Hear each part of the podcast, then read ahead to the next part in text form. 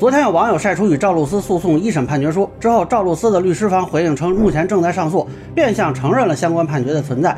那么从现有的信息可以读出哪些内容？赵露思方上诉的前景如何呢？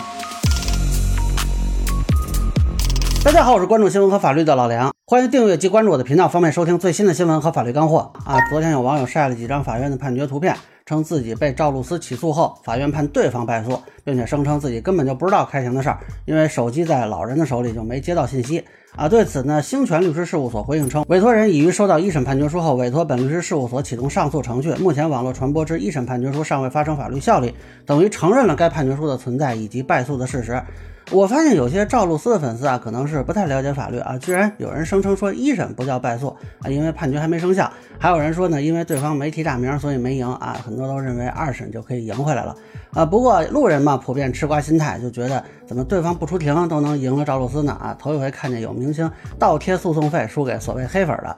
呃，这里先叠个假，没有对赵露思女士及其律师不敬的意思。本人对这件事儿没有任何倾向啊，单纯就是针对一些法律上的问题做的分析吧。同时呢，也没有对被告不尊敬的意思啊。这里引述的黑粉之类的说法，只是源于网络的言论，并不代表本人认可这种说法啊。咱们捋着说一下，这个一审败诉呢啊，就是败诉啊，败诉方承担诉讼费，这是国务院颁布的诉讼费缴纳办法规定的内容。那包括如果是部分诉讼请求被驳回，还有部分败诉这个概念。当然，啊，一审败诉，二审胜诉也不奇怪啊。这个用词跟判决是否生效没有什么关系。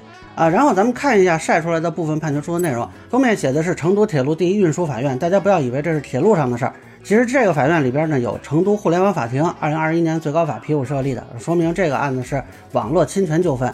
啊，最后那张图呢，除了赵露思败诉啊，还有一个信息就是案件受理费是七百五十元。呃，中间这张图呢，其实信息量很大。首先，案涉博文中主体内容为描述赵露思在拍摄现场的行为表现。啊，这个博文网传一张截图，内容大概是说赵露思让一个女生站到镜子上边看走不走光。先说明啊，是不是这个内容以及内容是否真实未经证实啊，这里只是提供给大家做参考，不代表我认为赵露思女士有相关行为。后续以官方发布为准。有的人说呢，啊，因为没带大名用的缩写，所以输了。呃，从这句看肯定不是，因为这里很明确说了，描述的是赵露思，没有混淆的情况发生。那接下来说的是呢，在案证据无法证实该描述系捏造虚构事实。其实前面有一个词也出现了，就是诽谤啊，说明要论证赵露思没有在拍摄现场做被告描述的事情，但是因为没有证据啊，失败了。呃，但是名誉侵权纠纷通常举证并不困难，你要说法理层面有分歧啊，事实层面都没论证了，这个就很值得琢磨了。呃，通常来说要论证这是诽谤啊，要不就论证赵露思那天没去事发场地，要不就论证赵露思现场没做他描述的事情。呃，前者除了赵露思本人的陈述，其实还可以找证人证言呀、监控啊等视听资料，甚至说你有行程记录能证明不在场也可以啊。当然，如果确实去了这个现场啊，那也可以是赵露思自己本人陈述，然后加上现场的目击者、监控啊等，论证没有发生所指行为。按理说呢，也不是很难找。那么现在举证不能呢，要不就是确实没找到证据去论证啊，要不就是提交的证据没有被法院采信。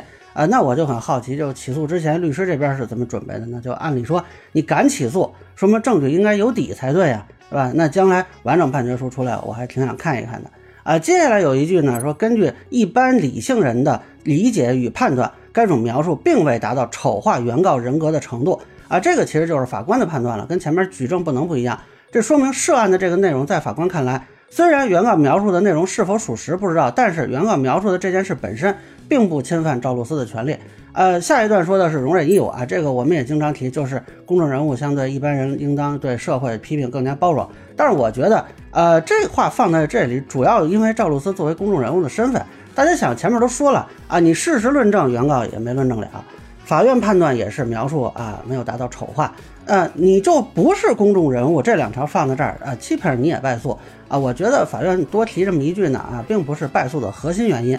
啊，至于很多人好奇的说，哎，被告没有出庭，这个其实也很常见呀。首先，没出庭不代表没应诉啊。如果说之前已经提交了答辩状和证据，有一些不出庭也不是问题啊。关键是从目前的判决书看，主要是原告这边证据不行。那其实被告就算啊没应诉，可能都不再是个事儿了啊。这就是我之前一直说的一个观点：律师啊没有能力左右判决。大家想，赵露思的律师总不能比网友菜吧？他是请不起好律师吗？有些人非说律师能颠倒黑白，这律师怎么不给我颠倒一个我瞧瞧啊？很多人都是想象律师只能一定程度上影响判决进程。那么法官呢是裁判者，而证据才是关键。没证据，多贵的律师去了都是白给。那么接下来呢，赵露思能不能二审翻盘呢？那目前看呢是比较困难啊。这个就还是证据的问题。大家想，这么一个名誉侵权纠纷啊，信息都是网络上的，也就是说对方说了什么，其实并不难取证。那么如果想论证赵露思没做他描述的事情，按理说啊，之前该取证的也都取了，那就还是来还原被告描述的那个现场是否存在的问题。除非说这个一审的律师太菜啊，该取证没取证，或者举证有什么问题，否则你告诉我现在有什么新的取证手段能完善证据吗？退一步讲，就算你找到证据论证赵露思确实没做他说的事情，一审法官也认为这个描述本身没有丑化啊，也就是说没有达到社会评价降低，那你怎么说服二审法官认为这个描述降低了赵露思的社会评价呢？更别说还垫着一个公众人物容忍义务在那儿呢啊！当然不是说绝对不行啊，但是。就已知信息来说吧，不会很容易啊！再次强调，没有对赵露思女士及其律师不敬礼的，就只是对相关法律问题做一个分析。那现在很多人说明星还能输啊，所谓的这个叫告黑官司啊，就觉得很奇怪。其实啊，并不是说明星特别会打官司啊，看他们以前好像都赢，也不是说他们律师好就能解决问题，而是说明星通常会挑能打赢的官司去打。那《孙子兵法》有句话：“主不可以怒而兴师，将不可以运而制战。合于律则动，不合于律则止。”不能说粉丝觉得是黑粉啊就去起诉，你要有法律专业判断的。法律上认为的侵权和粉丝认为的黑内涵，它不是一个意思。打这种名誉侵权纠纷，就需要证据扎实再动手，然后起到杀一儆百的效果。否则一旦败诉，就显得很突兀了啊！败诉可能倒成了黑料了。那其实之前明星败诉的也有啊，有人举鞠婧祎、热依扎的例子。其实鞠婧祎起诉花椰菜大王输的是肖像权纠纷啊，有的自媒体他分不清楚啊，就说成名誉权，呃，跟这个还不太一样。热依扎呢起诉名誉侵权是没输的，他是同时被反诉的侵权输了啊，这个还不太一样。我觉得真正啊比较类似的就是华语乐团半壁江山汪峰老师啊，曾经起诉狗仔卓伟，因为对方写文章说他是赌坛先锋。